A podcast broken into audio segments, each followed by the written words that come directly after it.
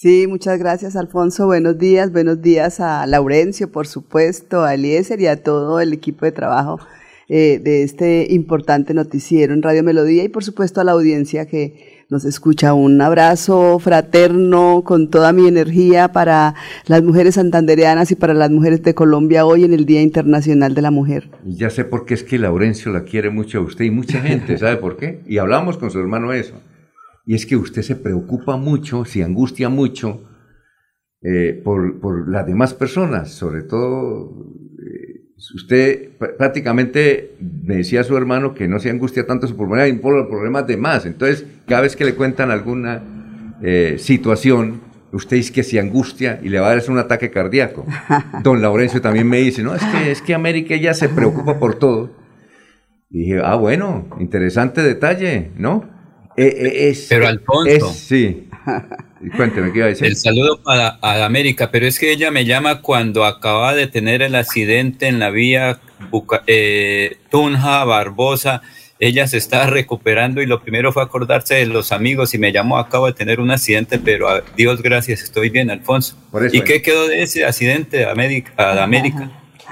No, pues de, de, ese accidente, por fortuna, estoy bien. Eh, soy algo así como como, como, no sé, me he forjado como el acero, no solamente en la parte espiritual y en mi personalidad y en mi carácter, sino también, mire que en la parte física. De verdad que fue un golpe muy duro. Los médicos mismos eh, manifestaban, pues, que no entendían cómo con semejante tramacazo, fue el término utilizado por ellos, yo había logrado salir incólume, pues, porque no obstante que, que sufrí contusiones muy, muy graves. Esto no tuve ninguna lesión ósea y eso pues es lo, lo, lo, importante, pero estoy bien, estoy bien como siempre, bien, bien trabajando, bien marchando, bien adelante, como, como siempre lo he hecho y, y aquí para decirle a Alfonsito que no nunca me dará un ataque cardíaco de eso, porque entre otras eso, esa forma de actuar y de asumir la vida, ese sentido de la solidaridad, de la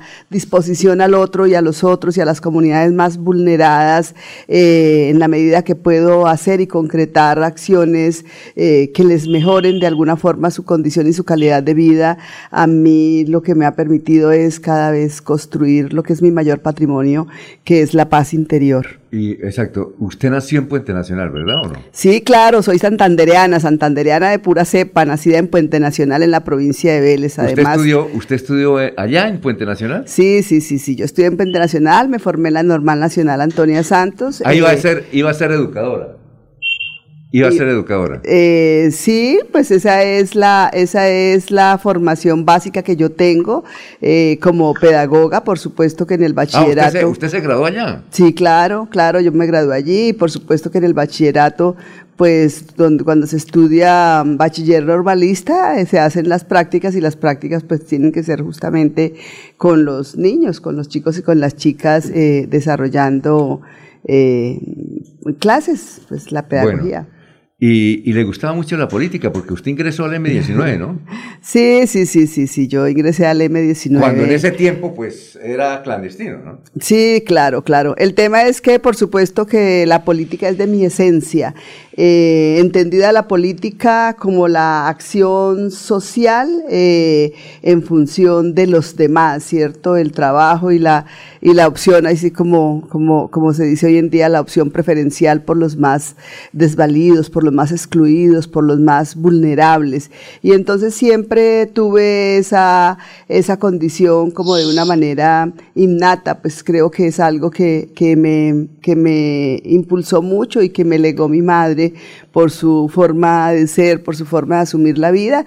Y desde muy joven allí estando cursando el bachillerato en la Normal Nacional Antonia Santos, eh, tuve contacto con el movimiento en aquel entonces Comuneros 81, que era un comunero, un movimiento social, popular, que para entonces luchaba por la Que lo dirigía un sacerdote, creo que era, el eh, padre, ¿cómo era que llamaba? El, eh, obispo. esto, esto, que para entonces luchaba por las reivindicaciones sociales, entre otras, de los servicios públicos, del agua, una lucha, una lucha que hoy mantenemos. Efectivamente, este movimiento estaba mm, eh, orientado, acompañado por sacerdotes de la teología de la liberación. Ah, sí, claro, perfecto.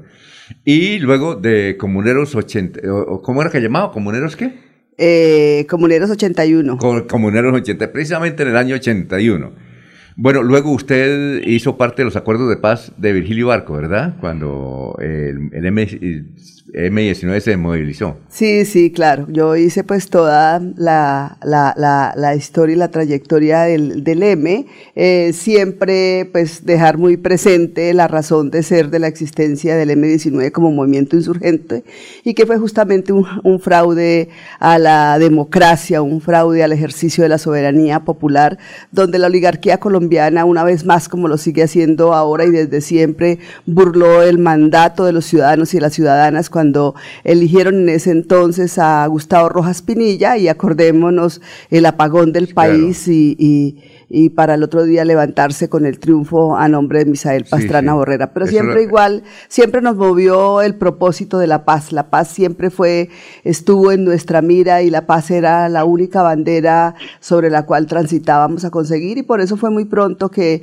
eh, incursionamos en un, en un proceso de paz, eh, un proceso de paz eh, eh, como una solución negociada al claro. conflicto que la planteamos desde el primer momento como fuerza militar. Ah, bueno. Alfonso. Sí, ya vamos con las preguntas de Eliezer, tenemos que ir a unos mensajes. Inclusive cuando llegó a América dijo, ¿y dónde está Eliezer? Sí, no, él no está acá. uh, se dijo, ¿dónde está Eliezer? Ya vamos con las preguntas suyas a América Millares. Eh, hay que indicar que luego ya contrajo matrimonio con Carlos Ramón. Eh, ¿Fue en la guerrilla o fue después de que habían salido de la guerrilla? No participamos, participamos eh, en el movimiento en el M19 juntos. Bueno, perfecto. Eh, ¿Cuántos hijos tiene usted? Dos hijas. ¿Ya dedicadas a qué? ¿A la política también o no? Mis dos hijas estudiaron, la, la mayor estudió Derecho Ajá. y también se formó, luego hizo especialización en Derechos Humanos y ya otros estudios posteriormente. Ella trabaja en Bogotá en la Personería Distrital y mi hija menor también, ella estudió Derecho y Psicología eh, y está, está apenas iniciando su desempeño laboral como Y luego psicóloga. América fue directora de la Oficina de Paz en el gobierno de, ¿de quién fue? ¿En el gobierno de? Yo fui comisionada de Paz y Derechos Humanos del departamento en la administración de Jorge Gómez Villamizar. ¿Y, y en la alcaldía de Bucaramanga entiendo que también? Eh, sí, yo tuve varios desempeños acá en el departamento de Santander. El primero fue como directora de cultura del departamento. Luego fui directora del Centro de Menores Infractores del Departamento de Santander. Eh, luego me desempeñé como comisionada de paz eh, y derechos humanos del departamento. Eh, estuve en el municipio con la creación de la unidad de servicios públicos, que fue una tarea que me encomendaron y por supuesto lideré esa oficina por un tiempo. En el gobierno de Serpa estuve al frente de temas como la democracia participativa, eh, los conflictos territoriales ambientales, la participación ciudadana y estuve acompañando como directora ejecutiva el proceso de la constituyente social comunera. Y luego ya en Bogotá tuve la oportunidad de desempeñarme como directora de Derechos Humanos del distrito. Muy bien. A ver, don Eliezer, lo escucha América Millares. Bueno, un saludo muy especial para América. Muy buenos días. Un placer tenerla ahí en esa cabina de Radio Melodía. Adamérica, ¿qué pueden esperar las mujeres en su propuesta si usted llega al Congreso colombiano? ¿Qué se ha eh, analizado, qué se ha preparado, qué se ha estudiado para que las mujeres encuentren a usted como una vocera, como una líder que haga eh, una gestión especial por ella en el Congreso de Colombia? Bueno, Eliezer, buenos días. Eh, pues eh, primero que todo, como lo, como lo hemos venido planteando y como la gente lo conoce y mucho más aquí en Santander, pues soy una mujer que he abanderado históricamente las luchas entre esas, la lucha por la igualdad de derechos, por la equidad de género, acompañando procesos y causas de, de, de las mujeres y las, de las identidades diversas. Entonces, lo primero decir que en ese sentido hay una consistencia plena y total en América Millares. América Millares más que llegar a ser la figura es y me asumo como un instrumento movilizador de las causas de la gente y para el caso, por supuesto, de las mujeres. En el caso del trabajo de las mujeres, para avanzar justamente en la igualdad de derechos y en la equidad de género, estamos planteando, entre otras, la necesidad de promover y de movilizar las ideas y de construir la correlación de fuerzas necesaria para convocar una reforma administrativa en la cual se incorpore un sistema nacional de cuidado. El sistema nacional de cuidado, pues lo que pretende es, entre otras, que el Estado asuma una responsabilidad que le compete y que le pertenece y es justamente, así como debe atender los temas de educación, de salud, de seguridad social, es igual atender las, las, relaciones de, de, cuidado, de cuidado de la vida, de cuidado eh, de los niños, de las niñas, de los adultos mayores, de la población en situación de discapacidad, que históricamente y, y en correspondencia con un modelo, con un sistema de poder hegemónico inspirado en, en, el, en el patriarcado y en el capitalismo, pues le ha legado exclusivamente a las mujeres, nos ha legado este tipo de trabajo. Eh, pero señalar que realmente eso tiene que cambiar y que sería distinto si las mujeres que lo quieran seguir haciendo y muchos hombres que igualmente quieran estar en esta área de acción y de trabajo, porque también hay que reconocer que hay hombres que participan de las labores de cuidado, sería distinto si lo hacen como una opción y como una posibilidad de vinculación laboral, ¿cierto? Que el Estado provee una, vincula, una vinculación laboral digna, decente, eh, eh, con un salario justo, ¿cierto? Y esto es, corresponde realmente al deber ser, máxime si hacemos conciencia de que las labores de cuidado que se hacen en el país le reportan al Producto Interno Bruto el 20%, el 20% del Producto Interno Bruto eh, lo reporta esta labores de cuidado. Esto es más que lo que reporta cualquier renglón de la economía nacional eh, y que implica más o menos tres veces el presupuesto que se asigna eh, en el presupuesto general de la nación al, al área de salud. ¿sí? Entonces, eh, pues esto es absolutamente claro, tenemos que evolucionar realmente hacia ello.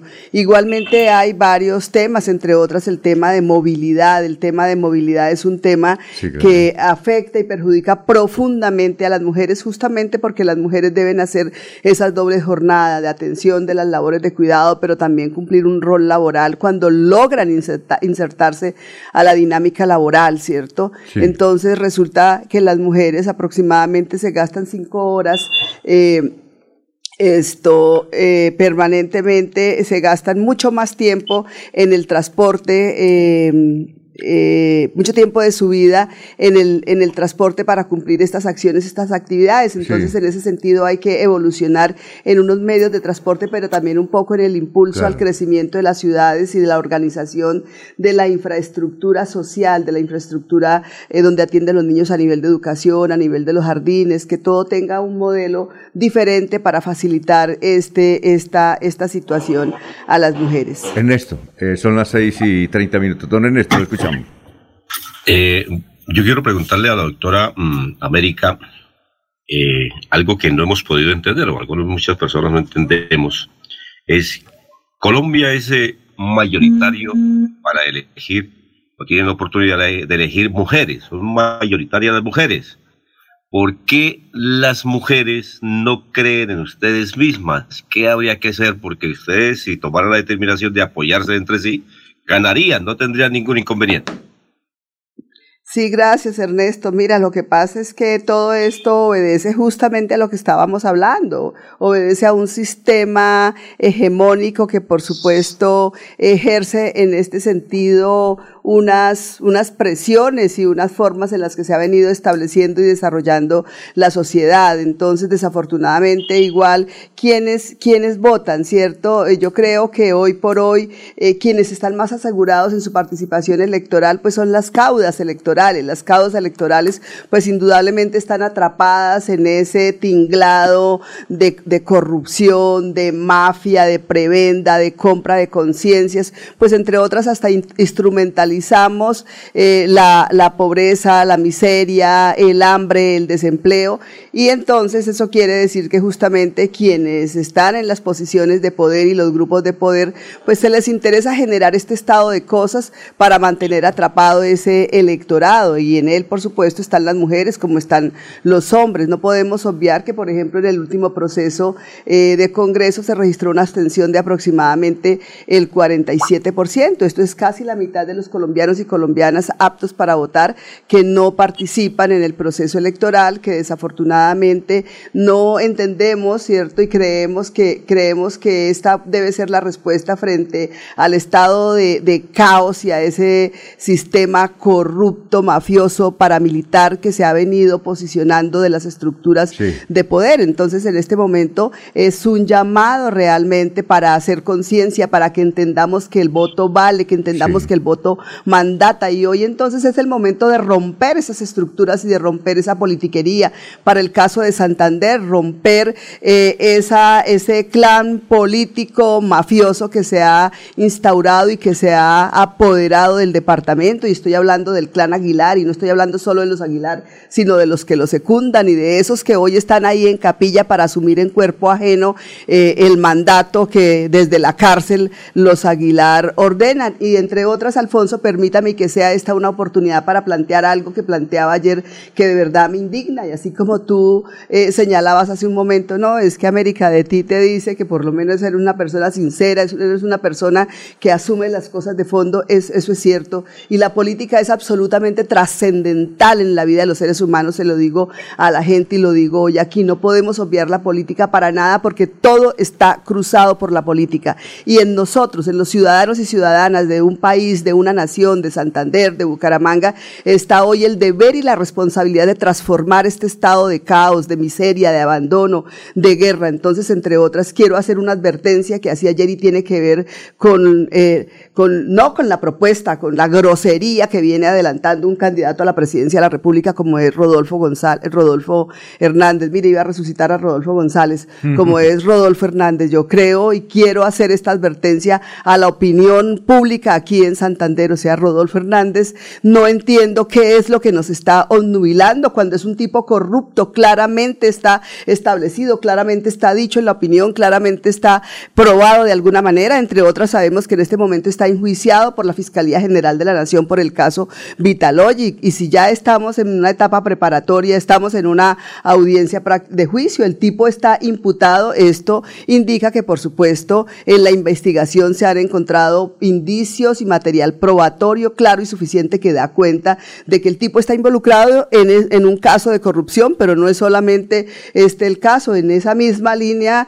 eh, recordemos que recordemos que igual se habla de la de la intromisión y de la participación en él de las decisiones que se tomaron, entre otras, en la adjudicación de un contrato de consultoría en la EMAP eh, con, con un ingeniero que resultó igualmente involucrado con el caso Vitalogy, pero además de eso está lo que se dice eh, de cuando fue concejal en Piedecuesta, pero además siempre recuerdo eh, que se habló de los negocios de Rodolfo en entorno verde con una persona como Freddy Anaya altamente cuestionada eh, por, por estos mismos casos de corrupción, pero además no solamente es esto, sino que me parece que no entiendo cuál es el mensaje que la gente está leyendo cuando encontramos a un tipo como Rodolfo que es absolutamente discriminatorio, que maltrata a las personas, maltrata a las mujeres. Un hombre, esto no es de un hombre que quiera gobernar a Colombia, o sea, que respete realmente a los santandereanos, que respete a los colombianos y a las colombianas.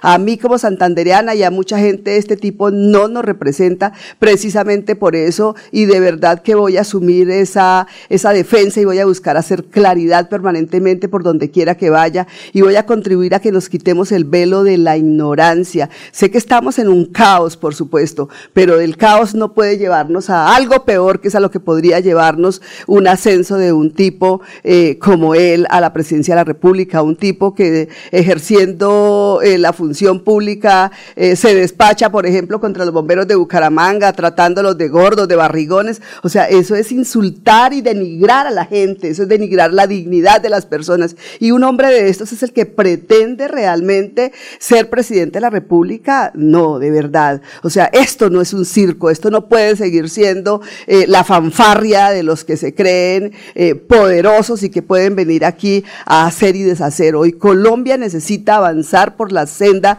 de la paz, de la, de la, de la solidaridad, de la tolerancia, de la construcción proactiva y asertiva para que caminemos una era diferente donde sea posible que esa paz sea una paz social que se arraigue en los territorios de Colombia. Acordémonos, por ejemplo, el tipo, eh, la forma como se despacha contra las mujeres, en este caso creo que fue en un eh, de Puerto Wilches, eh, pero asimismo lo hizo con un vedor ciudadano porque hace un cuestionamiento en el caso de la tala de árboles, pero además es un hombre que no tiene dominio propio, no tiene dominio de sí mismo, y un hombre que no tiene dominio de sí mismo, pues cómo va a tener dominio para gobernar este país. Y quiero terminar diciendo algo a Alfonso y a la opinión, quiero terminar diciendo, si en este momento en el país eh, un, un presidente como Iván Duque nunca lo dijo ni lo declaró, previamente, pero entendemos, y yo lo veo así, que prácticamente en Colombia hoy hay licencia para matar. Y lo digo por lo que ha sucedido y por lo que sucedió en el marco del paro nacional, donde 83 jóvenes fueron mutilados en sus ojos, donde alrededor de 78 jóvenes, chicos y chicas fueron asesinados, según lo reportan las, eh, las organizaciones de derechos humanos, alrededor de 45 está comprobado que fueron asesinados por balas oficiales, ¿cierto? Y este tipo nunca lo anunció, porque ese era de Rodolfo, que a cualquiera que le cuestiona, que a cualquiera que le hace un llamado de atención, sencillamente le dice, pues que le pega un tiro, como el otro dice que le da en la cara marica. Entonces, este, este, este, este, este no puede ser realmente el referente que los colombianos y que los colombianas y que los santandereanos y santandereanas tengamos para ejercer una participación política. Yo sí hago un llamado realmente a, a, a, a tener absolutamente claro y, y a, entender lo que significa la participación, lo que significa ejercer la soberanía popular. Y hoy eh, el llamado fundamental realmente es a sacar a Colombia de ese estado de caos al que nos han llevado los gobiernos que se han establecido a lo largo del, del tiempo y siempre, pues prácticamente han estado a través de, de, sus mismas familias en todos los tiempos que han transcurrido en la República. Tremenda desahogada que se metió usted contra Rolfo. Oiga, eh, muchas gracias, muy, muy amable a América por haber estado aquí con nosotros. Es el número 98 al Senado de la República por el partido Alianza Verde. ¿Y cuál es su fórmula aquí en la Cámara? Antes de irnos a unos mensajes. A ver, en Santander, pues realmente no, no, no tenemos fórmula ¿Ah, a la Cámara, no, eh, en, eh, en, la lista a la Cámara de Representantes. No, no, no. Ah, bueno, Estamos trabajando exclusivamente el Senado, el Senado de la República, en la lista, en la lista al Senado por el partido Alianza Verde con el número 98 en el tarjetón.